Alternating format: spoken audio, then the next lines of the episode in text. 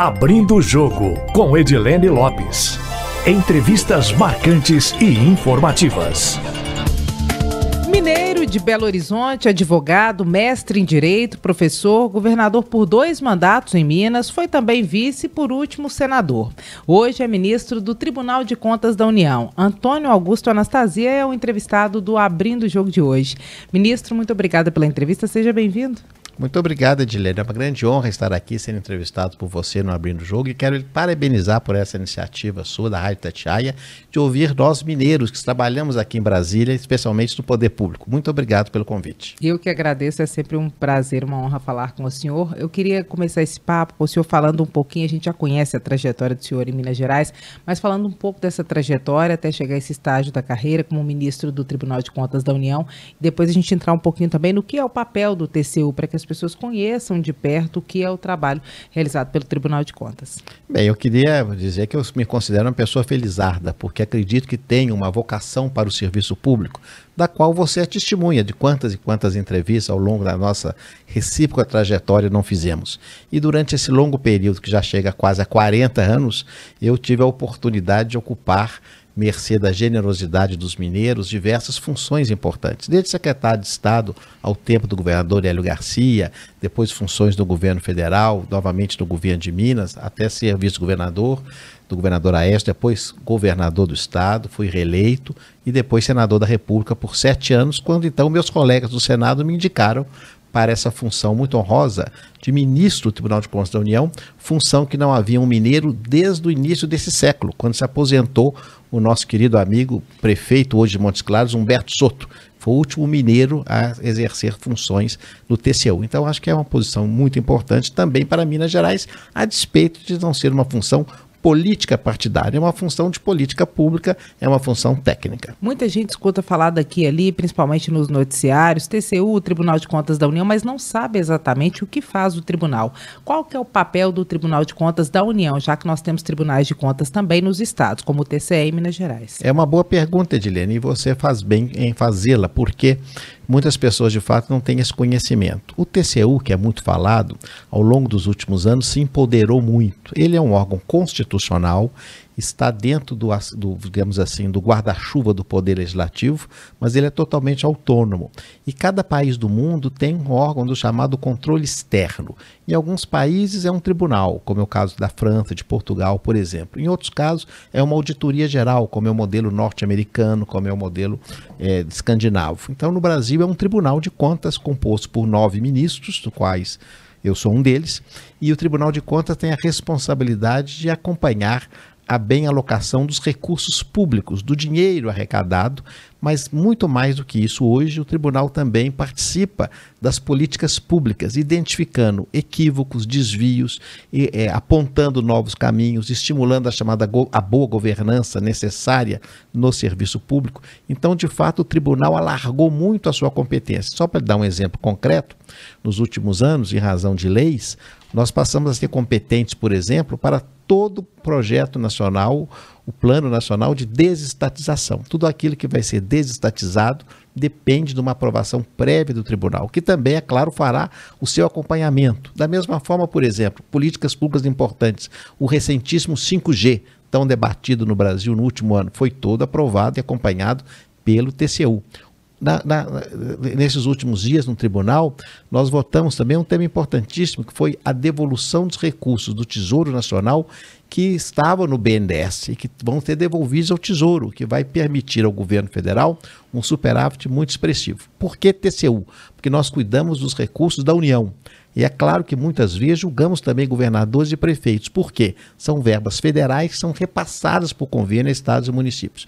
E os tribunais de contas dos estados, cada estado tem o seu, cuida dos recursos estaduais. Então, o que é dinheiro do Estado, nós não julgamos e eles não julgam o dinheiro federal ou as competências federais. Então, é um tribunal hoje muito reconhecido, que está muito até na mídia, sob um ponto de vista positivo, de um elenco de atribuições e de atividades, e que nós, de fato, temos muitos encargos e muito trabalho, mas é fundamental para que tenhamos no Brasil uma boa governança e uma correta alocação dos recursos públicos, revertendo em resultados positivos para o cidadão brasileiro. Qual que é o papel do TCU na fiscalização da execução do orçamento federal? Os TCS, por exemplo, são braços, são acessórios é, das assembleias legislativas. O mesmo papel faz o Tribunal de Contas da União em relação a contratos, auditorias, fiscalizações são por demanda, por denúncia ou não? Automaticamente sempre os contratos são auditados? Veja bem, nós temos aí dois aspectos. Primeiro, há todo ano a votação da chamada prestação de contas do presidente da República. Nessa prestação de contas do presidente entra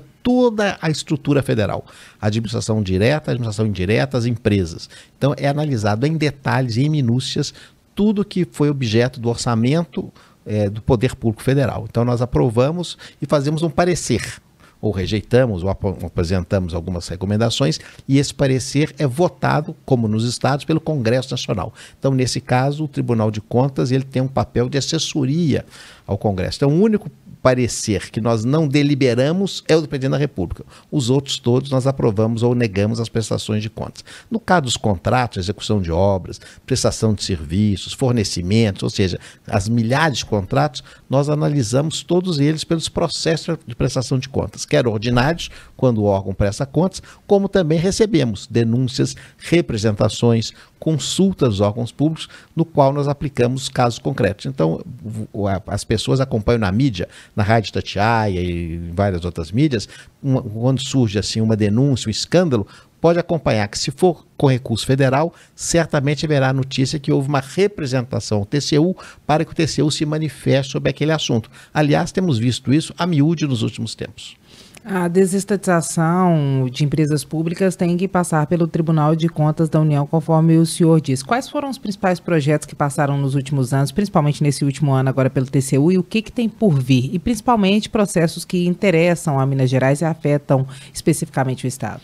Nós temos o processo da desestatização, por exemplo, dos aeroportos, que é muito importante. Estamos fazendo relicitação das todas as estradas de rodagem do Brasil, e o que afeta diretamente a Minas, e que tem sido uma bandeira da Rádio Tachai de nós mineiros por muitos anos, que é a questão da duplicação da BR-381, que infelizmente o tribunal já havia aprovado, mas o governo federal não conseguiu colocar o modelo adiante do ponto de vista econômico e está então apresentando uma nova proposta. Como o meu antecessor foi o relator da proposta anterior, possivelmente eu devo ser o relator dessa proposta, que é muito importante para Minas Gerais, como nós sabemos. Outro tema muito delicado da desestatização é a questão portuária. Nós estamos recebendo já a desestatização do Porto de Santos, que é o maior porto da América Latina. É um tema também muito delicado. Recentemente aprovamos de interesse para Minas a questão da desestatização do metrô de Belo Horizonte, da região metropolitana, também digamos, uma novela já que se desdobra já por décadas. E estou otimista que agora tenhamos de fato um fim nesse tema. Então são assuntos que vão se somando nessa ampla e vasta competência do Tribunal de Contas em processo de desestatização. Todas elas necessariamente são submetidas ao TCU. A desestatização do metrô de Belo Horizonte, que é hoje administrado pela CBTU, a Companhia Brasileira de Trens Urbanos, que é federal, é uma responsabilidade hoje do governo federal ou do governo estadual? Qual que é a responsabilidade de cada um? E se o governo estadual, se isso ficar para a próxima gestão, é, em um eventual outro governo, que não a reeleição do Romeu Zema, pode ser que seja barrado o processo de desestatização pelo governo do estado? Foi feito um modelo, digamos assim, uma modelagem. Essa modelagem não é de agora. Essa modelagem, na verdade, já existe desde os tempos que eu estava no governo de Minas. É uma modelagem que passa, de fato, pela desestatização do metrô em uma parceria entre a União Federal, que abre mão do, do que aplicou no, no, metrô e passa para o Estado, mas alocando recursos, porque o grande problema do metrô é que o governo do Estado não tem recursos suficientes para fazer os investimentos. E esses investimentos são necessários para atrair o parceiro privado. Então, acredito de fato que, independente do governo, esse é, é o caminho natural, porque o governo federal, também independente de quem seja o futuro governante, dificilmente vai alocar recursos do Tesouro no metrô de Belo Horizonte, porque as privatizações já ocorreram pelo Brasil lá fora. Então, nós estamos atrasados. Então, acredito de fato que esse é um caminho sem volta no caso do nosso metrô. Claro, com as cautelas necessárias, com o cuidado relativo aos empregados da CBTU, mas não acredito que haja uma reversão. E acredito firmemente que há um interesse econômico do mercado, digamos assim, nessa modelagem que foi feita, que, como eu disse, depende fundamentalmente da alocação de recursos do Orçamento Geral da União, que para esse ano já foram previstos e que serão alocados a favor desse processo de privatização. Tecnicamente, se o metrô não traz lucro, por que, que algum parceiro privado teria interesse nessa concessão? Por ser uma modelagem PPP. A modelagem PPP, quando foi concebida na Europa algumas décadas atrás, ela partiu exatamente dessa figura. É uma atividade econômica que depende de, uma, de um casamento, ao contrário da concessão. A concessão clássica, pura e simples, é uma atividade que eventualmente dá lucro, ela deve dar lucro. Então você dá a concessão e o parceiro privado resolve o problema sozinho. Numa PPP, não.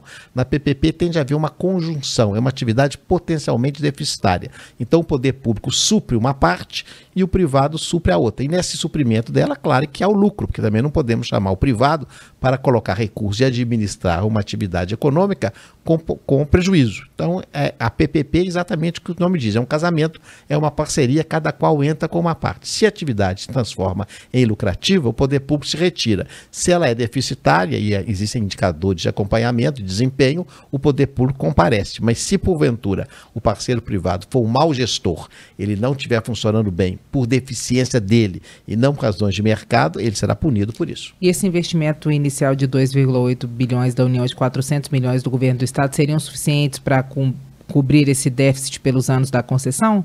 Não, não será não para os anos futuros, mas ele é suficiente para fazer os grandes investimentos iniciais necessários para permitir que o parceiro privado consiga, com uma tarifa módica, mas correta, funcionar adequadamente para os próximos anos. Agora, tecnicamente, mas em tese também, se o governo estadual, porventura, desistir dessa concessão, ele tem poder de barrar esse processo ou não? Isso Sim. tudo depende da é, União nós temos, apenas. Nós temos de falar em tese, não é? Hoje, apesar das aprovações feitas, no Tribunal de Contas somente autorizou o processo. O processo depende de um convênio, de um grande acordo entre o Estado, Federado de Minas Gerais e a União Federal. Se uma das partes não quer, evidentemente o assunto poderá não ir adiante. Mas volto a dizer, aqui com a experiência, não agora de ministro, mas de quem foi governador do estado, eu acho que qualquer governo vai perceber que não há muita alternativa para o metrô de Belo Horizonte que não for essa, porque do contrário, continuará dependente da alocação de recursos pela CBTU. E a CBTU é uma empresa que não tem recursos, nem vai ter. Então nós vamos continuar tendo um metrô pequeno, um metrô modesto, um metrô que não atende a população da região metropolitana de Belo Horizonte como deveria. Apesar de depender de todas as partes, quem manda, quem lança o edital é a União. Sim, quem lança o edital é a União, exatamente. Agora a 381, quando é que ela deve entrar na pauta do TCU nessa nova modelagem agora? Parece que separada, né? 262, Isso. separada da 381? Houve a separação porque o modelo antigo não é, auferiu, não conseguiu, não alcançou o interesse do mercado.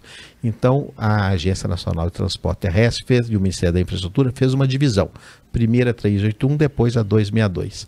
A 381, que também me parece mais urgente, ela já tem o seu pré-estudo, o seu diagnóstico preliminar, digamos assim, apresentado ao Tribunal de Contas. É como se fosse um aviso prévio. Ó, nós vamos fazer e a nossa modelagem é mais ou menos assim, ainda muito preliminar. Então, nós não recebemos estudos que serão analisados pela unidade técnica do TCU para depois chegar no nosso plenário. E o senhor que conhece muito bem esse tema, como possivelmente o relator desse processo específico no TCU, já tem algo que o senhor tem como é, um parâmetro que, que esse projeto tem que ter para ser um projeto bom, para viabilizar a concessão da 381? Há uma questão, minha cara de que você conhece muito bem, que é sempre um drama no caso da cultura brasileira.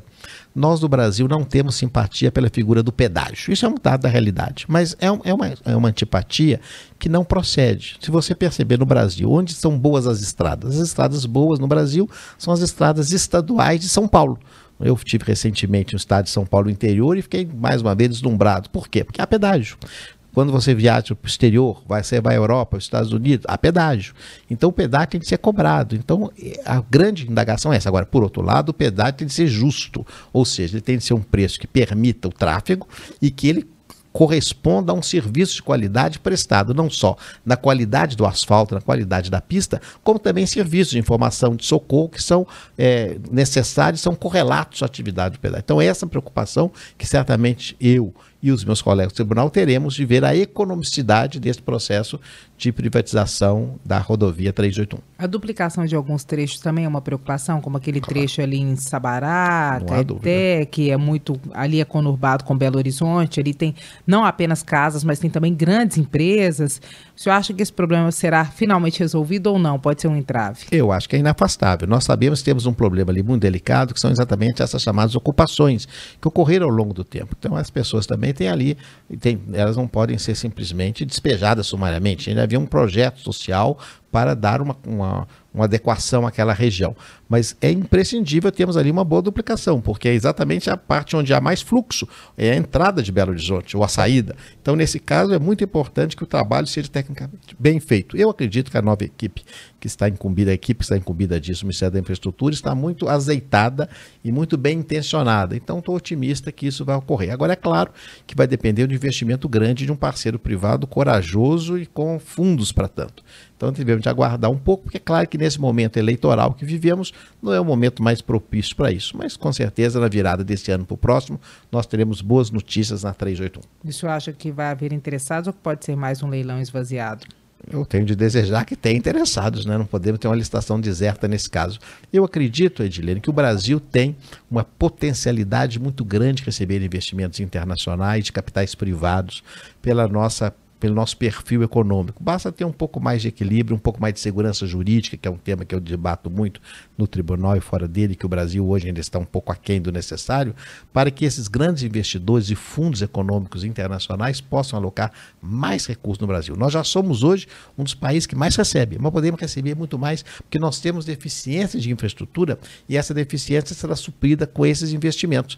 E eles são rentáveis, são lucrativos. Então o Brasil é um porto atrativo, mas nós temos de dar as condições condições de previsibilidade para que isso ocorra. A questão do pedágio deve seguir o mesmo projeto que foi apresentado quando era unificada 381 e 262, com cobrança por quilometragem. O que, que o senhor sabe sobre o projeto que deve é, chegar ao TCU? Eu ainda não posso antecipar, porque essa parte ainda não foi citada. Então nós devemos aguardar, e eu volto a dizer, a preocupação técnica do tribunal será sempre a conjugação de um pedágio que seja justo, adequado, necessário à manutenção da rodovia, mas que não seja, evidentemente, extorsivo e que impeça que as pessoas circulem livremente. Você acha que chega esse ano ainda? Eu acho que sim. A proposta certamente chegará. Das propostas nacionais que afetam os estados como um todo, o que, passou de importante por último no TCU, que tenha dado certo? E o que, que o senhor acha que são as próximas pautas que devem vir e as mais polêmicas que devem chegar no Tribunal de Contas da União? Volto a dizer, em campo nacional, nós aprovamos o 5G, que foi uma que está sendo aplicado ao Brasil aos poucos, com grande repercussão a questão portuária é fundamental também, ainda que, por exemplo, Minas não tenha porto, mas uma reforma portuária para Minas é fundamental, porque o Minas é um estado exportador. Então nós dependemos da modernização da estrutura portuária brasileira.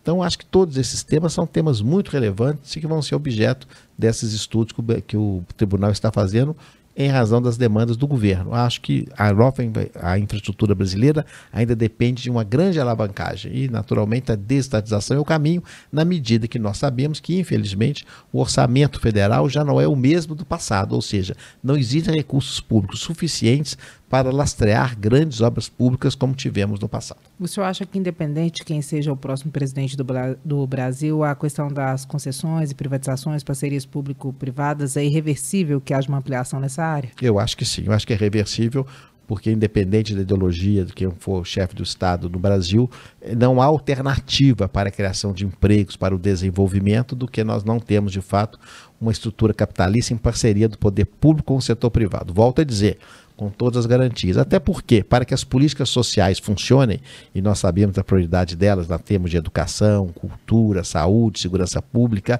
é fundamental que haja recolhimento de impostos. E para haver recolhimento de impostos, uma carga tributária adequada, nós precisamos ter igualmente que haja atividade econômica, porque o dinheiro que sustenta as políticas públicas vem da atividade econômica, através do recolhimento de tributos. Então, para isso, o poder público tem de estimular. E se achar que vai criar atividade econômica sem a parceria com o setor privado, infelizmente é um engano e isso não ocorrerá. Hoje, qual que é o status do Brasil em termos, de auditoria pública? Parece que recentemente o senhor esteve na Dinamarca justamente para discutir com outras nações. Deve haver em breve um evento também no Brasil. É, qual que é o papel do Brasil? Como que o Brasil é visto em termos de auditoria pública pelo restante do mundo? Essa é uma indagação muito pertinente, muito adequada, Edilene. Veja bem, o Brasil tem uma posição até muito confortável nesse caso. o Tribunal de Contas da União é muito respeitado internacionalmente, especialmente em razão de nós termos mais de 2 mil técnicos de carreira efetivos do tribunal, de altíssima qualificação, considerados até por muitos como um dos corpos mais preparados da burocracia federal. E são muito, muito inteligentes, muito dedicados e têm um grande preparo técnico para realizar o seu trabalho. E por conta disso mesmo, o TCU participa dos grandes foros internacionais técnicos dessa área e assumirá agora, como você mencionou, no mês de novembro no Rio de Janeiro, a presidência internacional do Fórum da Organização Mundial dos, dos Órgãos Superiores de Auditoria, que é a chamada INTOSAI, né, a Organização Internacional Suprema de Auditorias, e que ficará por três anos, o que dará um grande, não só um prestígio ao Brasil, mas mais do que isso, nos possibilitará, sob o ponto de vista concreto, algumas conquistas. Vou lhe dar um exemplo. Para que o Brasil também avance economicamente no mundo, e aqui aporte mais recursos, é muito importante que o Brasil faça parte da OCDE, que é a Organização das Nações Desenvolvidas do Mundo Economicamente. Mas a OCDE tem ainda algumas dúvidas sobre indicadores do Brasil, sobre questões de governança. E o OCDE confia no TCU. Então, ou seja, no momento que nós conseguimos que o TCU seja, é, vamos dizer assim, indicado, é, referendado pela OCDE para ser esse parceiro, e essa presidência internacional nos dará ainda mais esse status, isso permitirá ao Brasil avançar nessa adesão adesão ao CDE, que para nós é fundamental, ela é hemorrágica, ela é muito importante que ocorra. Então, o Brasil hoje tem um reconhecimento e nós participamos não só agora com a vice-presidência da presidência dessa organização internacional, como na direção de vários dos fóruns técnicos. Essa última viagem que fiz, como você mencionou, na Dinamarca, é exatamente dos fóruns de especialistas na área de auditoria. São pessoas do mundo inteiro, havia representantes da Itália, da Escandinávia, do Nepal, da Guatemala, vários países do mundo discutindo assuntos técnicos relativos a algumas normas internacionais de auditoria que o nosso TCU já cumpre, felizmente. Claro que nós temos tempo de aperfeiçoar, porque é uma troca de experiências. Quando é que o senhor acha que o Brasil consegue de fato adesão à OCDE? Quando é que esse processo termina? E o que isso significa em termos práticos para o Brasil, na ponta ali, para cada cidadão? Para cada cidadão significa, Edilene, uma, a meu juízo, quase que uma independência, uma alforria, porque vai significar emprego, vai significar que o Brasil será um porto seguro para receber investimentos. Se hoje nós temos, por exemplo, em nosso estado, Minas Gerais, estradas que estão deficitárias, estradas que não têm cobertura de telefonia celular, que eu acho um atraso muito grande, nós podemos ter isso superado com investimentos que vêm de fora, porque o Tesouro Nacional, o Tesouro dos Estados, não tem mais condição de fazer essas obras. Quando era governador, havia recurso recursos, fizemos muitas estradas, mas hoje em dia esses recursos não existem mais. Então, ou seja, para isso tem de vir recurso privado. Recurso privado só virá se tiver um, um acordo, uma quiescência, uma garantia do qual a inserção na OCDE é o primeiro passo. Eu acredito que a partir do próximo ano nós vamos avançar isso, especialmente com essa presidência que o TCU fará deste Fórum Internacional, que nos dará a autoridade moral para ajudar o governo brasileiro nessa inserção na OCDE. Na prática, torna o Brasil mais atraente para investimentos internacionais. Exatamente. Ao trazer investimentos internacionais, isso movimenta a economia, gera empregos, gera tributos, melhora a educação, melhora a saúde, ou seja, é bom para todos. Apesar de o prazo total para adesão completa ser de cinco anos, o senhor acha que isso vai acontecer em quanto tempo? É muito difícil fazer uma, uma estimativa, não é? porque, é claro, dependerá sempre da iniciativa do Poder Executivo, mas acho que isso é uma das principais prioridades que o Brasil tem hoje, independente de quem vencer o governo. Estou muito otimista para que isso ocorra no mais tardar nos próximos dois a três anos. Ministro, o senhor, como senador, foi um dos que encampou a luta de Minas Gerais para ter o TRF6, o Tribunal Regional Federal da Sexta Região, um tribunal separado do TRF1 que fica aqui em Brasília, e esse tribunal finalmente foi instalado é, e deve estar em pleno funcionamento já a partir desse mês. É, como é que o senhor avalia essa conquista de Minas Gerais depois de tantos anos? Dependeu do que para que de fato saísse do papel? Em primeiro lugar, eu fico muito satisfeito de ter podido ser testemunha disso. Acompanhei essa luta, essa cruzada desde o início, quando então o senador Arlindo Porto lançou essa ideia, ainda no século passado, nos anos 90, como senador. E essa luta foi se desdobrando ao longo do tempo e felizmente nós conseguimos. E eu acho que conseguimos, em especial, pelo fato de estar na presidência do Senado o senador Rodrigo Pacheco. O senador Rodrigo Pacheco, que é uma grande liderança de Minas e do Brasil, teve a sensibilidade de conduzir a matéria de maneira, como sempre, muito com muito bom senso, com muita pertinência, sempre com muita dedicação, e aprovamos esse projeto com apoio dos nossos pares. É claro que no Senado é sempre um pouco mais difícil que na Câmara, porque há um equilíbrio dos estados, outros estados também queriam, que é natural e legítimo, ser o Tribunal Regional, mas nós mostramos que o de Minas seria o primeiro dentro de uma nova, de uma nova modelagem. E essa modelagem seria exatamente a modelagem de um tribunal mais leve, mais enxuto, agora sob a presidência extremamente competente da desembargadora Mônica Cifuentes, e tenho certeza que será muito bom para o jurisdicionado de Minas. Eu fui relator no Senado e tenho orgulho de ter participado desse grande esforço que foi uma vitória para Minas Gerais depois de mais de 30 anos de luta. O TRF6 promete ser o primeiro tribunal a começar funcionando completamente de forma eletrônica, digital no Brasil. O senhor, que também é advogado, isso altera o que é, num processo judicial, na tramitação de um processo? É, eu fui advogado, né? Mas na verdade o que significa a mudança é agilidade. Agilidade, redução de custo, porque é, ele não tem mais a papelada, ele é muito mais objetivo, é muito mais simples. Então acredito que essa objetividade, essa celeridade, ela é muito positiva. Porque a pior justiça é a justiça tardia, ela é como a injustiça, ela não ocorre. E o Tribunal Regional Federal, ele tem um papel muito importante para o cidadão, para a pessoa que nos escuta, especialmente na área previdenciária. Nós fizemos ao tempo da discussão da aprovação no, no Senado de que o Tribunal Regional Federal no Rio Grande do Sul, por exemplo, que é a sede de um tribunal, e ele conseguia inserir na economia gaúcha centenas de milhões de reais, porque ele tinha rapidez em aprovar as demandas previdenciárias da população gaúcha em relação ao INSS. Isso vai acontecer em Minas também. Então, acho que os efeitos práticos serão muito positivos para Minas Gerais nesse tribunal, que será só de nosso estado. O uso de inteligência digital, por exemplo, de inteligência artificial para julgar projetos ou processos muito parecidos em massa, por exemplo, o uso do metaverso para realização de audiências é, à distância, simulando o local de um tribunal. O senhor acha que de fato isso está próximo e isso ajuda a fazer justiça de fato ou pode ser que hajam erros que hoje haja erros que hoje não existem na justiça feita manualmente? Eu acho que são coisas que nós não podemos fechar os olhos nessa realidade. Não é? A inteligência artificial já chegou, já está entre nós. Para dar uma ideia, no Tribunal de Contas da União, nós já temos a inteligência artificial. Ela faz a leitura dos relatórios de prestação de contas e ela já identifica desde logo aonde existem as incongruências e incompatibilidades e pinça daqueles milhares de processos, 10, 20 ou 30, onde essas incompatibilidades, essas inconsistências são acompanhadas, identificadas e repassa isso ao corpo técnico. É muito interessante e funciona perfeitamente, que é uma amostragem depois para ver se não passou nada nos demais e comprova-se que essa inteligência é muito avançada. Isso também haverá no Poder Judiciário, evidentemente. Eu me lembro que alguns anos atrás, eu ainda era secretário de Segurança em Minas Gerais, quando se debatia no, no primórdio a questão da, da, da audiência televisionada, da, das teleaudiências, porque era muito custoso tirar o preso da unidade é, prisional, colocá-lo numa, num camburão, numa viatura e levá-lo ao fórum, até perigoso muitas vezes.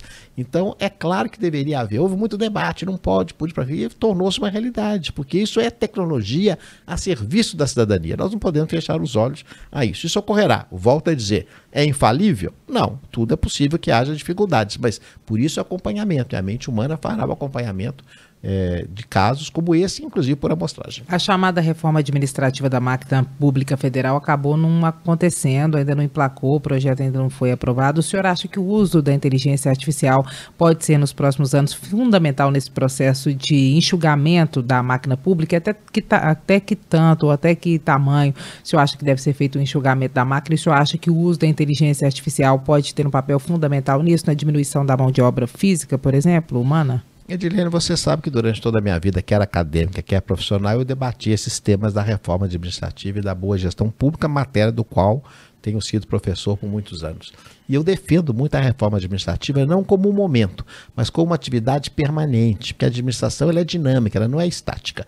Você citou bem, a questão da inteligência artificial, do governo digital, está a cada dia modificando. A tecnologia é rapidíssima. Cada dia surge uma tecnologia nova que pode alterar as questões governamentais e deve melhorar os serviços públicos. Então, acho que a reforma administrativa hoje, em 2022 e nos próximos anos, deve se basear, é obviamente, em questões de informação, em questões de inteligência artificial. Agora, dentro, claro, de todas as cautelas necessárias para garantir os direitos individuais, a segurança dos dados, as liberdades, a individualidade, a privacidade de cada qual. Então, a reforma, ela não será impedida. Agora, nós precisamos ter as lideranças políticas que se convençam da sua urgência, porque o que nós estamos percebendo nos últimos tempos é que, infelizmente, a reforma administrativa não tem sido colocada como um, item principal da agenda nacional. Eu sempre tenho debatido isso insistido nesse assunto, batido nessa tecla, quase que como um Don Quixote. Se nós colocarmos o tema da reforma do Estado como um item fundamental da agenda nacional da prioridade,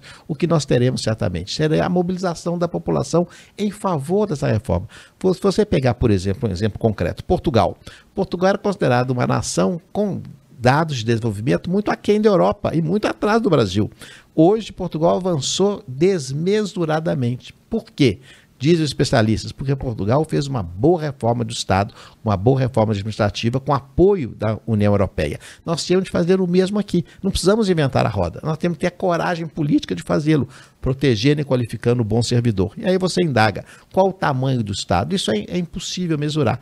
Nós temos de reduzir o Estado nas atividades meio e aumentar nas atividades fins. Nós sempre vamos precisar de professores, de médicos, de enfermeiros, de policiais, mas podemos reduzir os burocratas, obviamente. Então, este é o caminho, não só no Brasil, pelo mundo afora. O senhor acha que a reforma administrativa não acontece hoje no Brasil porque os cargos são moeda de troca importante para se fazer política da forma como se faz hoje, ou não tem nada a ver com isso? Não, eu acho que não. Eu acho que o que é, impede a aprovação é uma, uma conjunção de fatores. Falta uma vontade política mais forte, falta compreensão dos, das corporações, que também resistem sem muito motivo. Não é? Tem, vou dar um exemplo concreto. A questão da avaliação de desempenho. Ela é imprescindível para termos no Brasil uma administração pública mais adequada. E ainda existe resistência à avaliação de desempenho. Ninguém pode resistir a ser avaliado. Eu sou professor, eu tenho de avaliar o aluno. E como professor, o aluno também me avalia. Isso faz parte do dia a dia. Então nós não podemos imaginar um corpo de servidores que se senta afastado das avaliações. Então é uma incompreensão que resiste à reforma. Eu, pessoalmente, enquanto parlamentar e academicamente, eu sempre defendi estabilidade no serviço público. Continuo defendendo, mas essa estabilidade não é absoluta. Ela tem de ser rompida exatamente pelo mau desempenho, através da avaliação do desempenho a ser apurada. Então essa incompreensão é que leva a essas dificuldades. A falta de uma vontade política mais firme, somada à resistência de alguns segmentos que, por incompreensão e até por comodismo, não querem enfrentar uma nova realidade que está pelo mundo afora. Ministro, vamos fazer um bate-bola rapidinho? Eu dou uma palavra e o senhor devolve uma palavra, uma frase? Perfeitamente. Transparência no poder público. É hoje imprescindível. Compliance. É a mesma coisa. Integridade compliance são pressupostos hoje da moderna administração. Combate à corrupção, como fazer? Ah, é fundamental o controle social. O controle social é muito importante porque nós permitimos que o cidadão ajude o poder público no controle da alocação dos recursos públicos. Ministro, muito obrigada pela entrevista. Eu que agradeço, Edilene. Muito obrigado a você e parabéns pelo seu programa. Eu que agradeço. Nós tivemos hoje o ministro Antônio Augusto Anastasia, que é mineiro, e é ministro do TCU, Tribunal de Contas da União. Acompanhe nosso podcast, que vai ao ar toda segunda-feira, em áudio e vídeo, feito do estúdio aqui em Brasília e disponível nas redes sociais e no site da Rádio Itatiaia. Abrindo o jogo com Edilene Lopes. Entrevistas marcantes e informativas.